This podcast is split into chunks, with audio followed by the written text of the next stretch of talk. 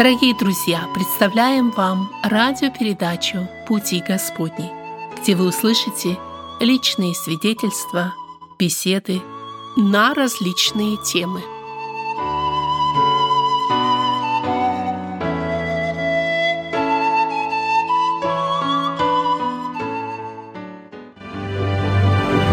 Дорогие друзья, я очень рад а, приветствовать вас сегодня. Я благодарю за то, что вы сегодня могли подсоединиться и быть частью нашего интервью. Сегодня в гостях у нас Сергей Викторович Санников. Здравствуйте. Добрый день. Я бы хотел бы начать а, наше интервью с такого-то вопроса, или вот продолжите а, дальнейшую фразу. Санников Сергей Викторович – это? Ну, э, если коротко, Санников Сергей Викторович – это раб Божий.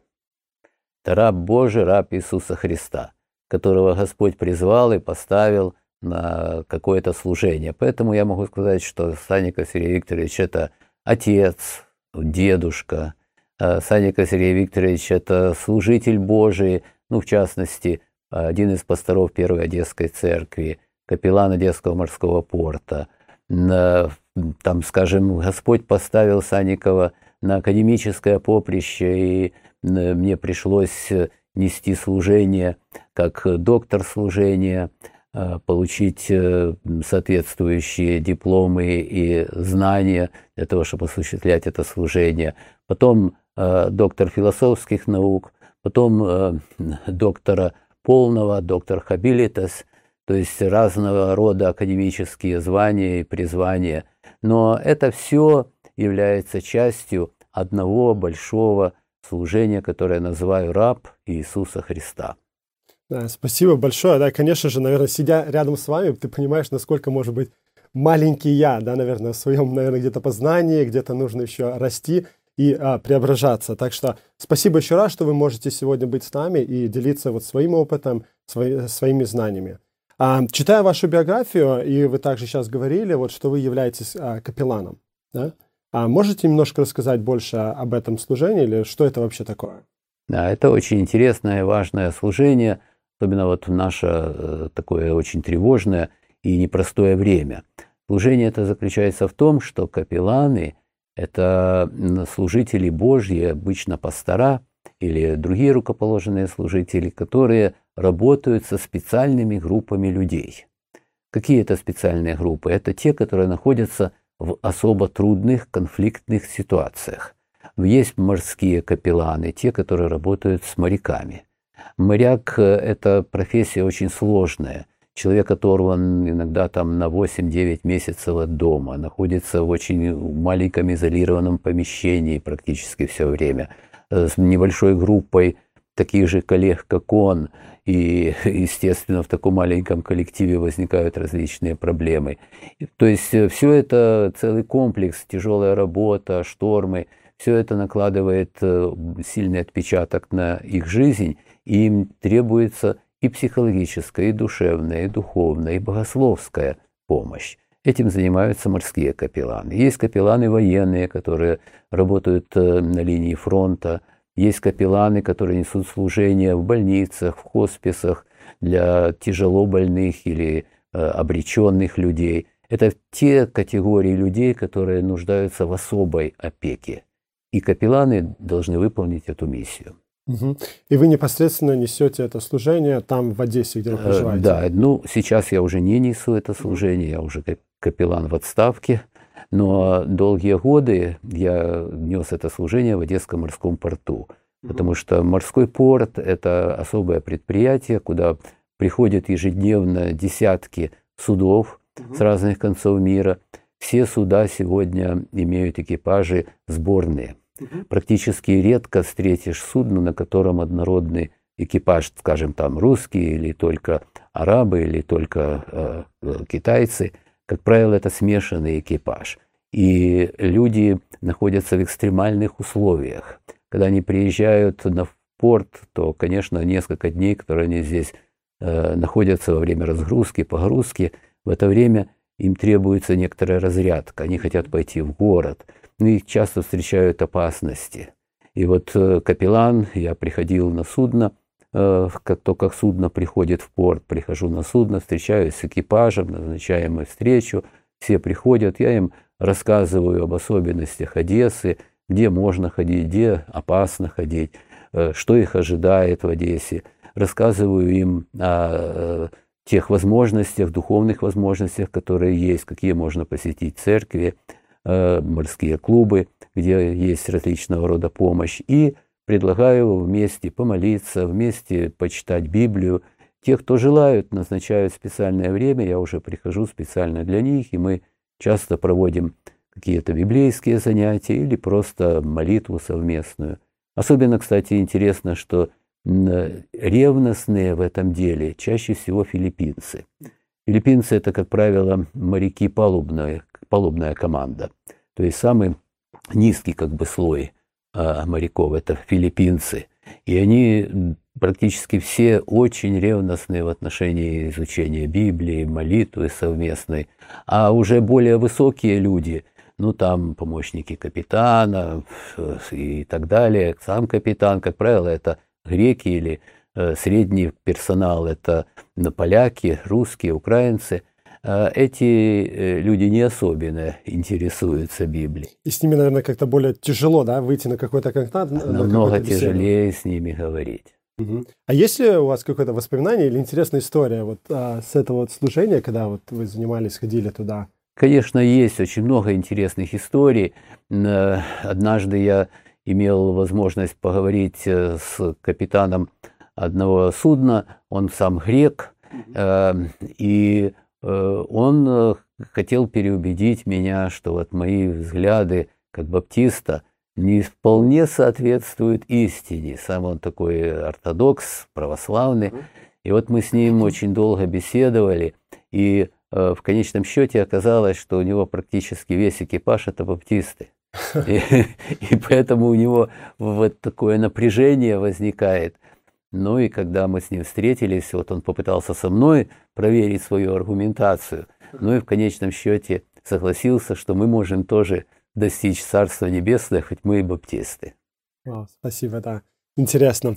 А также, когда я читал вашу биографию, я видел, что в 1989 году вы были а, основателем первой библейской школы во, во времена Советского Союза. Можете немножко рассказать а, об этом событии, как это все начиналось и как оно а, развивалось и дальше пошло? Да, это очень интересное время было, время перемен, время вот поиска. Дело в том, что во времена еще Советского Союза а, Господь так устроил, что мне пришлось участвовать в богословском образовании, хотя еще не было ни одного ни библейского колледжа, не было еще ни одной семинарии. В Москве э, э, еще с 1967 года работали библейские курсы, заочные библейские курсы. И в 1984 году меня пригласил Василий Ефимович Логвиненко, который был тогда председателем всех Б. Он пригласил меня преподавать в Москве на заочных библейских курсах. И я ездил в Москву на сессии, жил в Одессе, ездил в Москву. Иногда на один день я ездил, утром вылетал – вечером возвращался. Сегодня это кажется фантастикой для нас, но тогда было 5 или 6 э, авиарейсов в день. Поэтому э, это было очень легко и просто. Я ездил, иногда принимал экзамен, иногда на сессию, на более длительный период ездил. Так что э, я уже имел некоторую базу. Я уже прошел школу, я уже знал, что такое богословское образование. Ну, э, получить образование за рубежом в то время я не мог, я был не выездной, меня не выпускали, но э, вот все, что можно было получить в Москве и в Одессе, в Одессе э, я как раз еще в это время имел доступ к нашей академической библиотеке университетской, в которой очень хороший фонд остался с семинарии, Одесской семинарии православной, когда ее перевели в 60-е годы в другое место, то библиотеку передали э, в библиотеку университета. И эти фонды, я э, знал, как добраться до них, и поэтому тоже очень много занимался. Таким образом, к 89 году так оказалось, что Господь подготовил базу, угу. дал мне уже возможность понять, что такое богословское образование. И когда чуть-чуть приоткрылись новые возможности, стало полегче дышать э, в политическом смысле, то э, мы с братьями-одесситами писали несколько раз письма нашему старшему пресвитеру по Украине, Якову Кузьмичу Душхонченко. Он был э, человек образования, ревнитель образования тоже очень большой. Писали о том, что мы хотели бы открыть библейскую школу в Одессе. Он отвечал, да, это хорошее дело, но давайте сначала в Киеве откроем. Угу. Ну, в Киеве не получалось, и так не дождавшись э, разрешения от э, нашего руководства, мы решили на свой страх и риск открывать библейскую школу. И летом 89 -го года такая школа была открыта. Мы разработали программу, собрали преподавателей, которых могли на то время, и начали набор студентов. И, слава Богу, собралось достаточно много студентов, и очень быстро, уже к концу 89 -го года, весть о том, что в Одессе началась библейская школа, разнеслась, ну, наверное, даже по всей Украине, потому что к нам стали приезжать студенты из Закарпатья и из Харькова, с разных концов, противоположных концов. Люди ехали больше, э, чем одну ночь даже иногда, для того, чтобы приехать на сессию. Мы ожидали, что будут служители только Одесской области, рассчитывали только на Одесскую область. Но оказалось, что интерес был настолько велик, что мы не могли вместиться. Угу. И больше, чем 150 до 200 человек иногда приезжало на сессию. Надо было накормить их. Угу. Это была очень непростая задача. Разместить большинство из них надо было. Но в то время э, сердца наших братьев и сестер были очень открытыми. Они приглашали студентов домой на ночлег, они Э, очень ну, волонтерски просто помогали, готовили обеды, потому что никакого финансирования не было, никаких спонсоров у нас не было.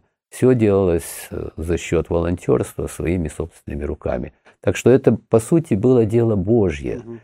Я не мог себе представить, что из этого получится и как это все произойдет, но Господь вот вдруг совершил такое чудо. Угу.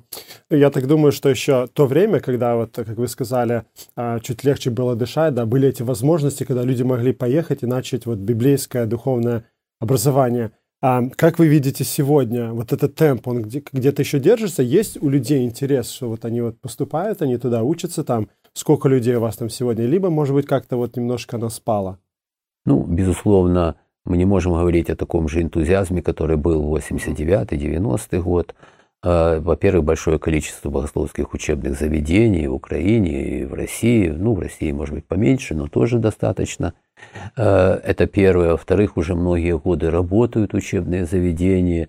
И как бы вот тот слой энтузиастов, которые хотели очень получить образование, они уже получили это образование. Поэтому, конечно, интерес сейчас гораздо меньше.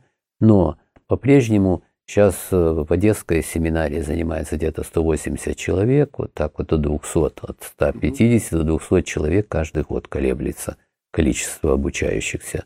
И в других семинариях достаточно много, там в Верпенской семинарии, насколько я знаю, тоже больше 200 человек. Ну, то есть э, цифры достаточно большие. То есть нельзя сказать, что Сильно упал интерес к богословскому образованию, но он стал другим, он стал более стабильным, более, может быть, требовательным, ну и более квалифицированным академически.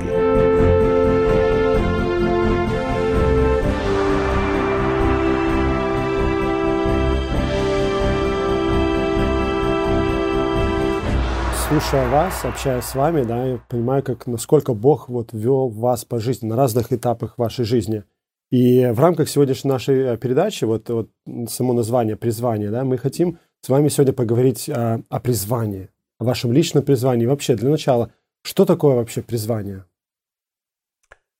Призвание – это действие Божье по направлению человека на какой-то путь или на какое-то служение. То есть это действие Божие для того, чтобы человек что-то выполнил – вот в этом суть самого понятия призвания. Есть общее призвание, которым Бог призывает всех людей. Это призвание быть святыми. Так говорит Священное Писание. Много посланий апостола Павла начинаются с этих слов, что призванным святым, там в Ефесе, призванным святым в Коринфе и так далее, и так далее, призванным. То есть это те, которых Бог призвал. И Он призвал для чего? В других посланиях Павел пишет, что призванные к святости, призванные к вечному наследству, призванные э, к Божьему расположению, призванные к общению с самим Христом. То есть это призвание, общее призвание всех верующих для того, чтобы они стали детьми Божьими. Это первая часть призвания. Кроме вот этого общего призвания есть призвание частное. Когда Бог призывает не только для того, чтобы человек стал чадом Его, но еще и для того, чтобы человек стал э, выполнять определенное служение, призвание на служение. И вот это призвание на служение как раз, наверное, больше всего интересует людей. Потому что общее призвание, в общем-то, это понятно, это Божье действие, ответ человека и так далее, и так далее.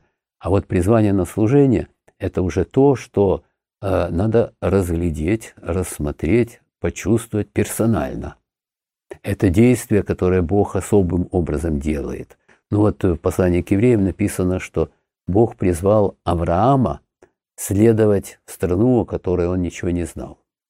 Призвал Авраама. Угу. Это было уже не общее призвание, это уже конкретно призвание для того, чтобы выполнить определенное действие, идти в страну, о которой Авраам никогда ничего не знал. А, каждый верующий должен иметь вот это особое призвание, либо это только вот избранные какие-то вот верующие, которые имеют особое призвание? Э, я лично верю, что каждый верующий. Я э, не могу это, может быть, доказать, э, так сказать, технически, не могу привести все тексты, которые об этом говорят, но у меня есть такое внутреннее глубокое убеждение на основании чтения Священного Писания, что каждый человек призван не только к всеобщему наследию, но у каждого человека есть определенная ну, доля, судьба, служение, как угодно это можно называть, но это тот путь, персональный путь, который Бог предначертал каждому. И служение, которое Бог дает, это не всегда выражается в церковном служении. Вот мы как бы иногда с, с, хотим сузить понятие призвания только к тому, что вот призваны на должность пастора, призваны там певцом быть или какое-то другое служение в церкви нести. Но на самом деле я думаю, что надо смотреть шире, что специальное призвание есть у каждого человека, и оно может осуществляться, даже если человек э, является врачом и всю жизнь работает врачом, и в церкви он э, не занимает никакой позиции, но в призвании врача он может выполнить предназначение Божье. Бог может дать ему это служение врача, помощи людям – свидетельство о любви Божией через свою врачебную деятельность. Человек может быть электриком. Казалось бы, ну там провода какие-то он тянет, крутит какие-то гайки, что-то он такое делает. Ну где там Божье призвание? Но если он делает это не потому, что ну, надо деньги заработать, ну, семью содержать надо, надо что-то делать. А если для него электрика – это призвание, если он любит это дело, если он делает это так, как для Бога, то это окажет влияние на всех окружающих людей. То есть призвание, специальное призвание нельзя сосредотачивать только на церковном служении. Вот это мой поинт. А тогда вот как человеку вот узнать свое призвание, вот это вот особое призвание? Ну, это, это действительно очень важный вопрос и непростой вопрос. И самое главное, начать надо с того, чтобы задать этот вопрос. Угу. Большинство людей не задает этот вопрос. То есть они как бы делают что-то. Они, может быть, имеют призвание, но они даже и не спрашивают об этом призвании. Это плохо. Потому что лучше осознать. Конечно, можно выполнить свое призвание, даже не понимая, угу. что ты выполняешь. Там, скажем, Бог призвал Навуходоносора, чтобы он э, наказал Израиль, и Навуходоносор мог не понимать до какого-то времени, во всяком случае точно не понимал, что он бич Божий в руке Всевышнего. То есть бывает, что люди выполняют призвание, которое Бог призвал для выполнения определенной цели, не зная.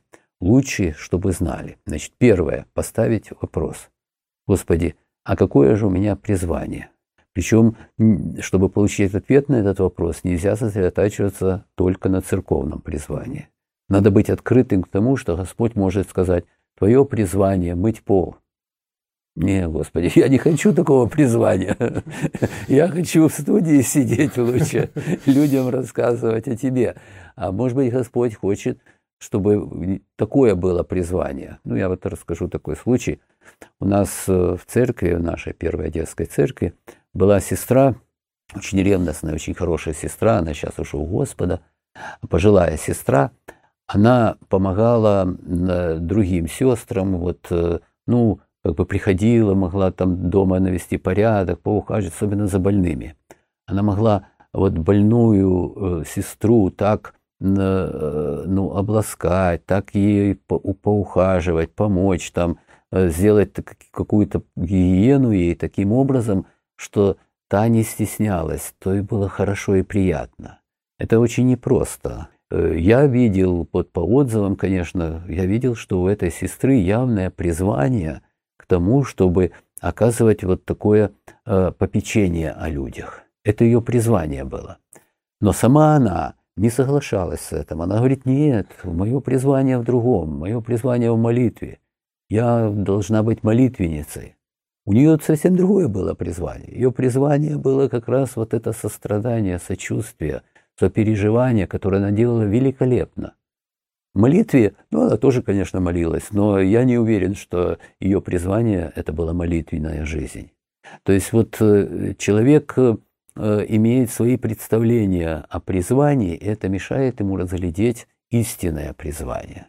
Второй шаг в том, чтобы увидеть свое призвание, заключается в том, чтобы посмотреть, как Господь действует в моей жизни. Призвание невозможно вычислить э, каким-то специальным магическим способом. То есть вот устроить там жеребьевку или там гадать на Библии для того, чтобы Господь открыл призвание или каким-то другим способом. Ничего не выйдет. Призвание так не определяют. Призвание определяется в практике, в соответствии с даром. Потому что призвание – это форма проявления дара. Бог дает дар для того, чтобы человек выполнил то призвание, к которому Бог его призывает. Значит, надо разглядеть дар. Поэтому тема призвания и тема даров – это темы, которые всегда идут рядом. Да, они очень близки.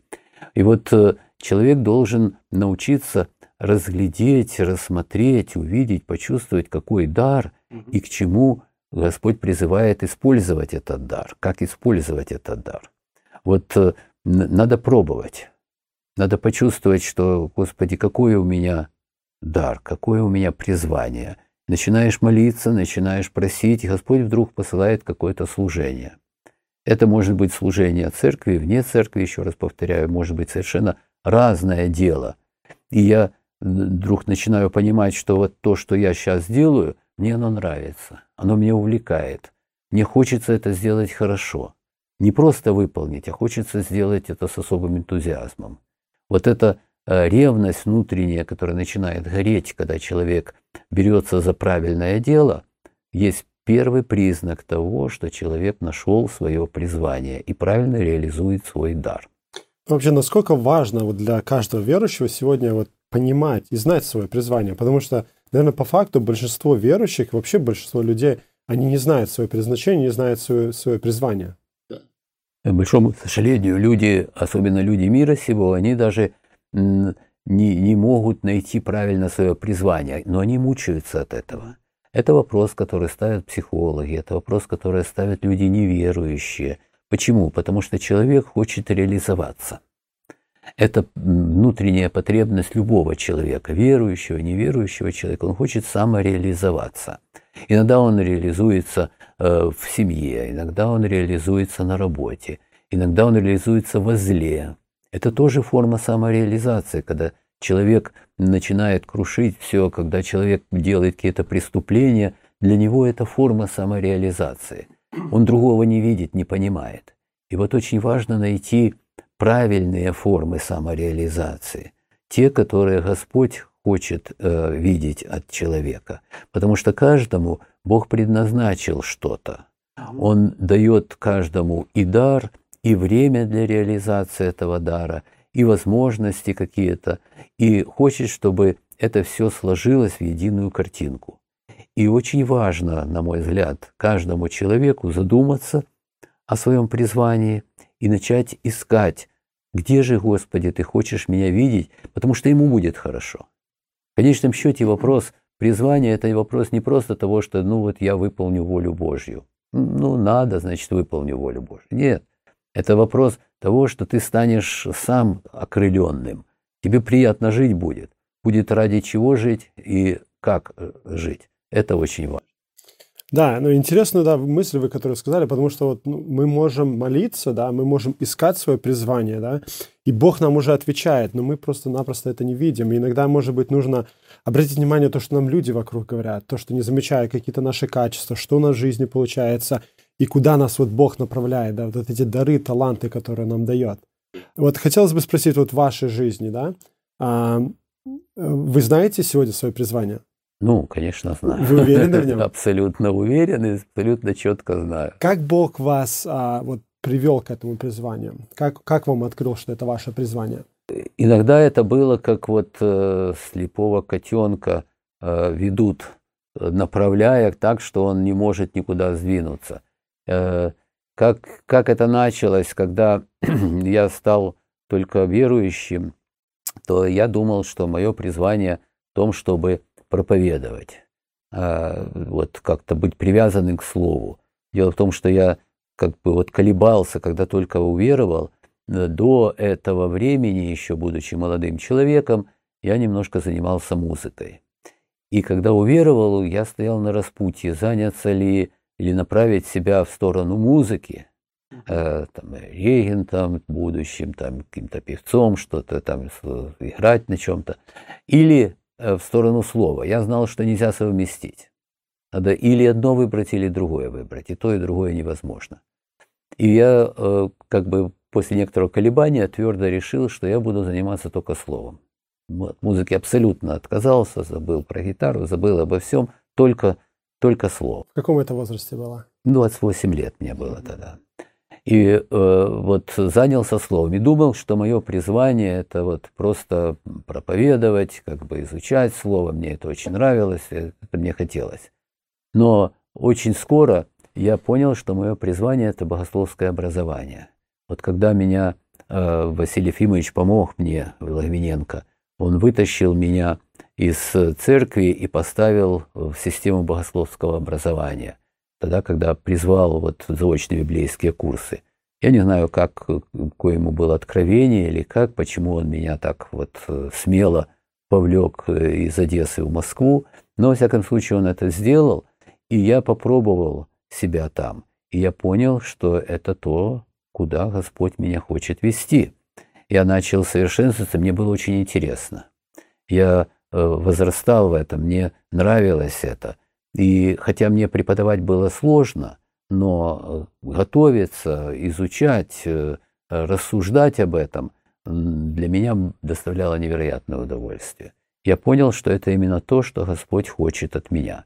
И после этого я все больше и больше углубляясь, уже однозначно увидел, что мое призвание – это система богословского образования. Это не только преподавание, это развитие академического богословия, это и книги, это и э, лекции, это и семинары, это очень много, и система э, вот аккредитационной ассоциации, которую мы создавали. То есть э, это очень широкий спектр, но все связано только с одним – богословское образование. Да, а, я так понимаю, что вот, а, вот этот а, познание своего призвания – это как процесс какой-то, да, который, который вот он длится в, в нашей жизни. Вот что делать людям, которые вот, вот покаялись, а, вот они сегодня в церкви, может быть, уже долгое время в церкви, и они не знают своего призвания. Как им вот сделать вот этот шаг, чтобы в познание своего призвания? Ну, во-первых, еще раз повторюсь, они должны что-то услышать о своем призвании и захотеть найти его, это призвание. Надо побуждать их к тому, чтобы ты должен найти свое призвание, а для этого ты должен определить ну а от чего же тебя Господь хочет? На что ты способен? Потому что каждый человек индивидуален. Это личность, которая имеет свой собственный набор каких-то интересов, ориентаций и способностей. Главное – способности. И вот надо эти способности реализовать максимально. А для этого надо попробовать. Надо попробовать себя в одной области, в другой области, послушать, что говорят старшие братья, послушать, что говорят э, родственники, друзья, там, жена, муж. Э, вот э, как бы мнение других, молитва и эксперимент, как бы, это как раз тот путь, который поможет определить свои способности и свое призвание. Значит, должны ли мы развивать, учиться, как-то познавать свое, а, расти в своем призвании? Либо это как вот дар, как вот Бог дал, и все, и вот ты его имеешь? Ни в коем случае нельзя рассматривать призвание как нечто такое, что вот однажды полученное уже в совершенном законченном виде. Призвание – это путь. Это выполнение действия, которое Господь дает. А Господь, когда ведет, когда Он дает действия, Он все время развивает эти действия. Он никогда не ограничен, потому что наш Бог – это Бог безграничный. У Него нет остановки никогда. Он э, весь в движении. И поэтому тогда, когда человек понял свое призвание, он должен дальше выполнять его, расти в этом призвании. То есть э, быть более и более совершенным. Ну, э, для этого Господь, кстати, закладывает какие-то способности даже еще от рождения человека. Скажем, возьмите апостол Петр. А Петр, это, мы видим это из книги Евангелий, он лидер. Он с самого начала выступает как лидер, он очень резкий, он как бы такой, ну, человек, который руководит, совершенно очевидно. И Господь использует это. Он поручил ему и после того, как прошел день Пятидесятницы, как уже Господь дал ему совершенно явные откровения, он посылает Петра как руководителя, это, как его называют, князь апостолов. Ну, действительно, лидер. Это то, что было заложено у него от рождения, а Господь то, что заложено от рождения, еще преобразовал, усилил, умножил и дал возможности использовать. Угу. А должны ли мы иметь а, какие-то вот там особые способности или расположение к тому или к другому в нашем призвании? А, либо это то, что вот ты когда вот получаешь, вот ты просто вот это имеешь и все? Ну, конечно, какие-то расположения надо иметь. Если я правильно понял, то э, человек, когда выполняет свое призвание, если это призвание, он расположен к нему – Ему хорошо, ему радостно выполнять это призвание, но не в тягость. Призвание не может быть в тягость. Если что-то человек выполняет сквозь силу, тягость это не призвание. Надо подумать хорошо, что ты делаешь. То есть надо, э, должна быть радость от э, служения. Да, трудно, можно плакать иногда, но все равно это э, радость сквозь слезы. Поэтому тут обязательно развитие должно быть. Важность развития, да.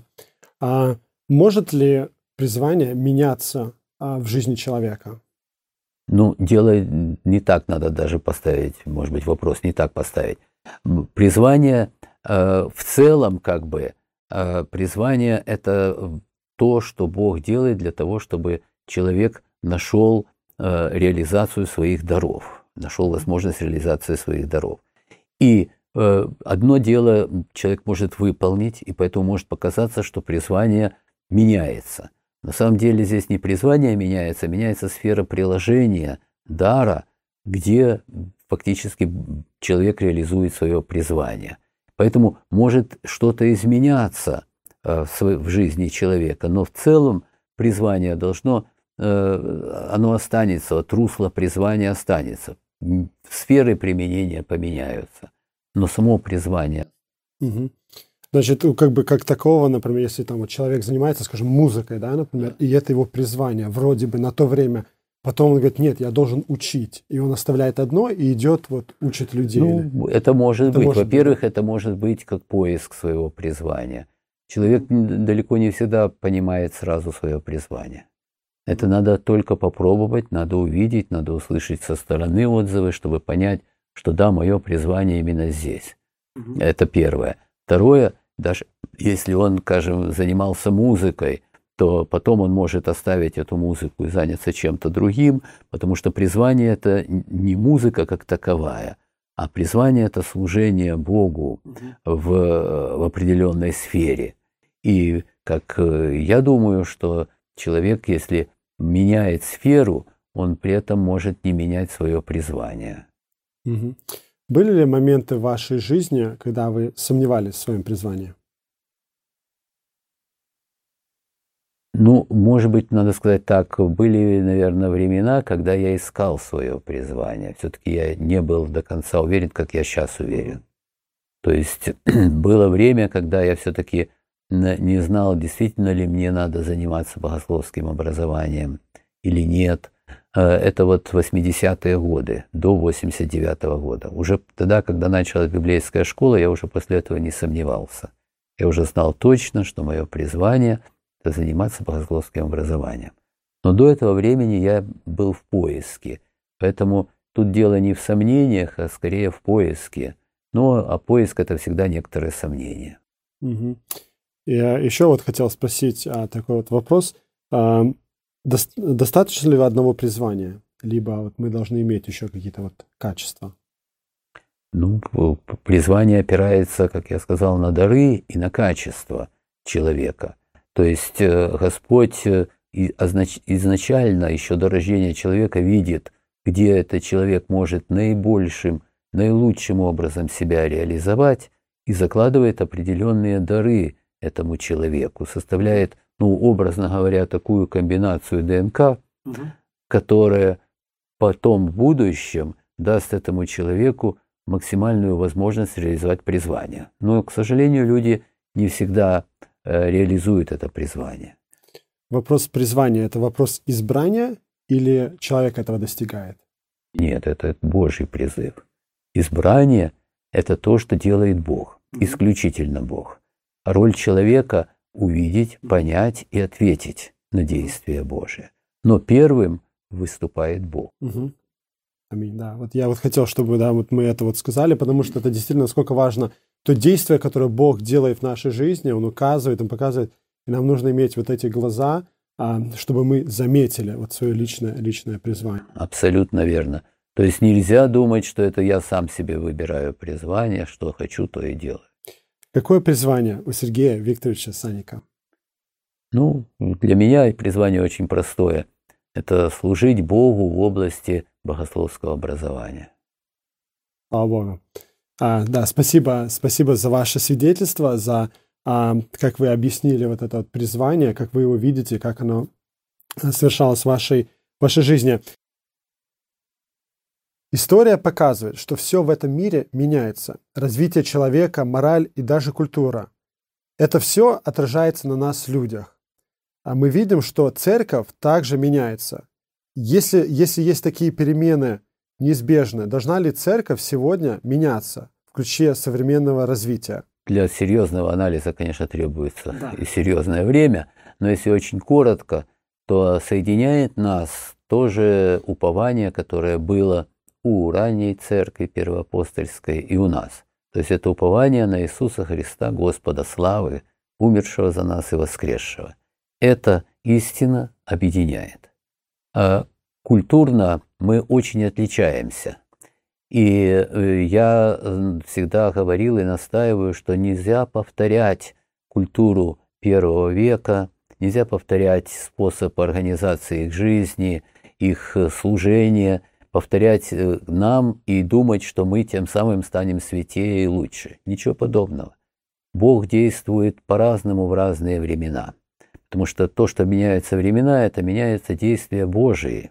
Бог меняет э, людей, меняет культуру, Бог как-то реагирует, участвует вместе с людьми вот в этом процессе развития. И сегодняшняя культура заставляет нас иначе переосмысливать служение Богу и иначе переосмысливать служение людям.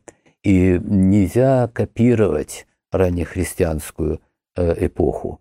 Э, некоторые пытаются там, особенно там вечере, чтобы вот точно такой хлеб был, такое вино было, чтобы так точно было устроено, как ранее христианская вечеря. Ничего подобного не надо делать. Мы не можем повторить культуру того времени, мы не можем лечь вокруг стола, как тогда лежали, одеться в ту одежду. Так что нет смысла повторять, есть смысл брать самое важное, главное, суть того, что они делали. А что они делали? Они служили Богу. В этом заключалась самая соль, собственно, их жизни. Они служили Богу тем, что служили друг другу и окружающему миру. Они несли свет Евангелия в окружающий мир, они помогали людям, они э, помогали друг другу и выполняли поручение Божье, главное поручение Божье. Идите, проповедуйте по всему миру во свидетельство мое. Так говорил Господь, и они это делали. Ну, вот это повторить крайне необходимо. А формы повторять, культурные особенности повторять – бесполезное занятие. В конце хотел вам задать а, несколько вопросов, вопросов Блиц. Будут а, короткие вопросы, и хотелось бы, чтобы тоже были короткие ответы. Хорошо? Готовы? Хорошо, первый вопрос. В каком возрасте у вас появился интерес к истории? 32 года, наверное. 31-32. А как часто вы бываете в отпуске? Редко. Поэтому трудно объяснить, как часто. А, фактически в отпуске я бываю только по обстоятельствам, когда вот Господь ставит меня в какие-то обстоятельства, что вот есть время. Но э, отпуск обычно у меня это, может быть, летом у меня есть какой-то отпуск, когда я нахожусь на море, на причале на нашем, где наша лодка. Это вас есть хобби? А, хобби э, в таком, может быть, мирском смысле слова даже и нету хобби, потому что то, что мне очень нравится, это – Э, читать, писать, э, работать за компьютером – это мое хобби, это самое настоящее хобби. Ну а в мирском смысле, может быть, мне нравится яхт-спорт, нравится море, это тоже в каком-то смысле хобби. А сколько стран вы посетили? Ну, стран 30-40 уж минимум, я думаю, что больше.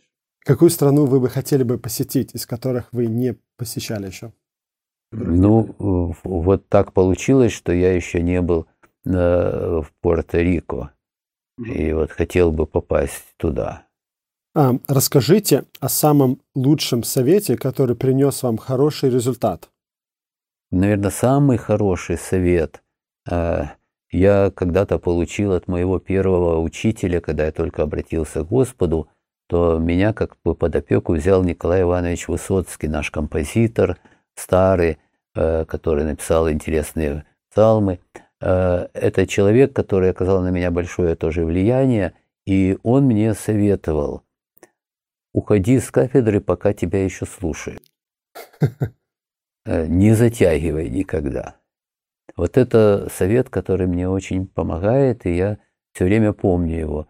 Уходи, пока тебя еще слушают. Это один его совет. Второй совет тоже, который он мне дал, тоже такой краткий, хороший совет, говорит, Иди, когда тебя зовут. Наступит время, когда не позовут. Эти несколько советов мне очень помогают. В какую эпоху времени вы бы хотели жить? Здесь и сейчас. Если бы вы могли э, своими глазами увидеть любое событие из прошлого, настоящего или будущего, что бы вы выбрали? Больше всего я хочу увидеть пришествие моего Господа сюда, на землю. И вот если говорить о будущем, то я хочу видеть, как э, Господь придет. Okay. Если бы у вас была возможность попить чай с каким-то персонажем из Библии, кто бы это был? Павел. Почему? У меня к нему вопросы есть. Он, Какой он написал, вопрос? Он кое-что написал в своих посланиях неудобовразумительное, как говорит Петр. Я хотел бы выяснить у него. Ну, например, э, в 14 главе 1 Коринфянам он э, очень категорически настаивает на том, что нельзя говорить в собрании языками. А потом он говорит, это заповеди Божьи, а потом он говорит, ну, кто не разумеет, пусть не разумеет. Я удивляюсь, Павел, ну ты только что так твердо и категорически говорил, а потом говоришь, ну ладно, пусть говорят там. А почему вы баптист? Я э, исследовал этот вопрос. Я, когда пришел в церковь евангельских христиан-баптистов, Э, я понял, что надо посмотреть и на другие церкви. Может быть, что-то есть более правильное. Может, я случайно сюда попал. Я ж не родился в верующей семье, совершенно с мира пришел. И я начал исследовать, и я понял, что евангельские христиане-баптисты – это люди, которые наиболее точно держатся Писания, насколько это вообще возможно. У них нет отклонений. Э, скажем, у субботников есть суббота. Это их как бы Э, то, что уходит э, в сторону.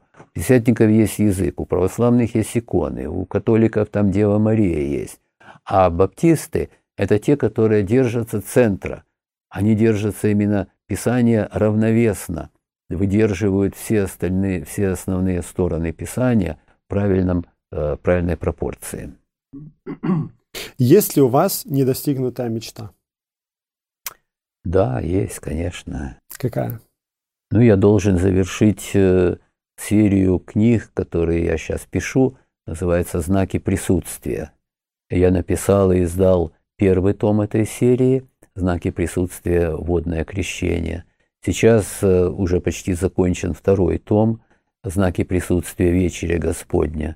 Моя мечта – сделать третий том «Знаки присутствия рукоположения» и другие э, служебные действия, и четвертый, заключительный, или вернее нулевой это будет том «Знаки присутствия экклезиология», то есть знаки присутствия в церкви, понятие церкви. Ну, это очень большой проект, Каждый том это где-то 600 страниц, и, и я не знаю, хватит ли у меня жизни, чтобы завершить все. Действительно, большая мечта. А вы как богослов, ваше прямое применение знаний – это учить, изучать и преподавать. Какое место в вашей жизни э, занимает евангелизировать неверующим людям? Ну, это э, фактически то, что я делаю через богословие – Э, это все время как бы тот свет, который освещает любую мою деятельность. Когда я занимаюсь, так скажем, пишу книгу, то я имею в виду читателя, который не является членом нашей церкви. Книги, которые, вот, о которых я говорил только что, так сказать, «Мечта моей жизни», э, это книги, которые ориентированы на академическое богословие для людей, которые не являются баптистами – это задача представить баптистское учение для небаптистов. Поэтому это евангелизационная такая мечта и проект евангелизационный. Когда я занимаюсь, э, там, скажем, проектом «Свет в нет», мы делаем такой канал, ведем, это для тех, которые не знают о Христе, рассказать им э, о том, что такое христианство, но рассказать на языке, который они понимают, не на церковном языке. Это задача.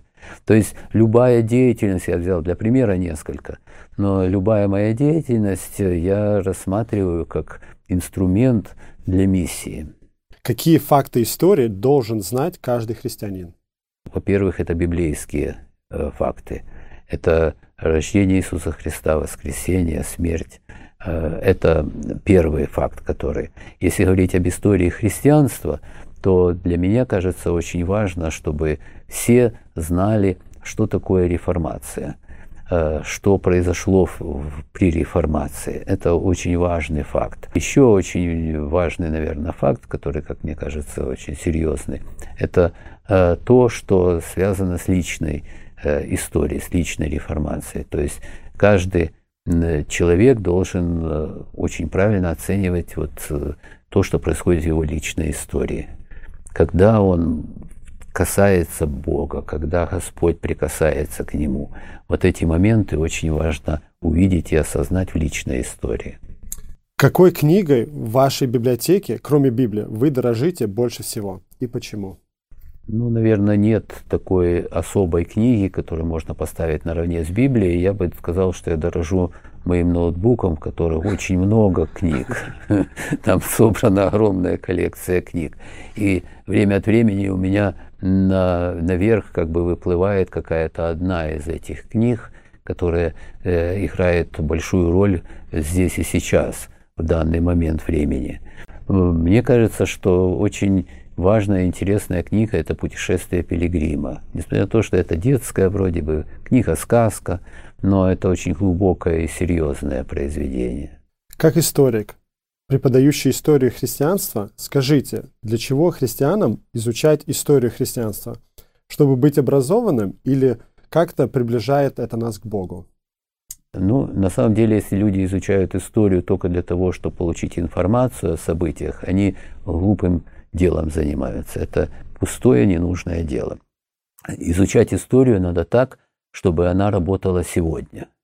То есть история, очень часто ее называют э, учительница нравственности, учительница жизни. Вот э, это еще старинное древнегреческое название истории. И ее всегда представляли как вот учительницу, которая учит жить. То есть если мы изучаем историю, мы можем извлечь уроки из прошлого – которые помогут в настоящем. Господь, когда говорил о том, что вы должны навязать себе там какие-то узелки на память о том, что происходило когда-то, Вы, израильский народ, должны помнить свою историю, очень хорошо помнить свою историю. Зачем? Не для информации, а он говорил для того, чтобы вы знали, как поступать здесь и сейчас, сегодня. Так вот, изучение истории – это наука о том, как жить. Это наука о том, как можно правильно поступать в соответствии с уроками, которые Господь уже преподал, которые мы должны выучить эти уроки и использовать для того, чтобы не делать ошибки и наоборот делать хорошего. Последний вопрос с этой рубрики я хотел бы спросить. Если бы у вас была возможность спасти любого человека, кто бы это был? Не знаю, наверное, тот, кто находится рядом со мной, ближайший.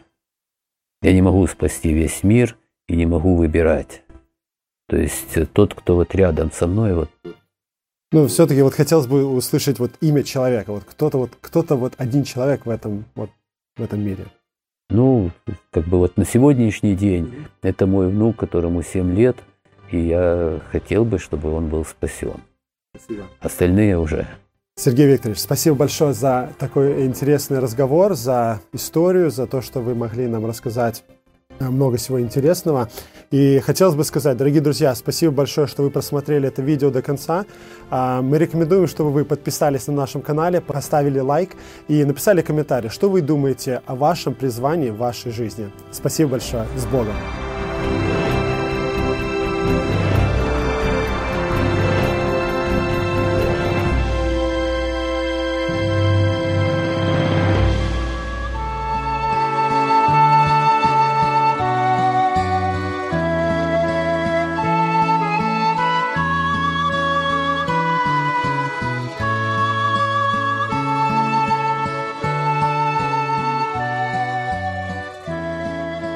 Эту беседу вы найдете на сайте salvationbaptistchurch.com. Вы слушали радио Зегенсвелле «Волна благословения», город Детмалт, Германия. Слушать радио, познавать Бога.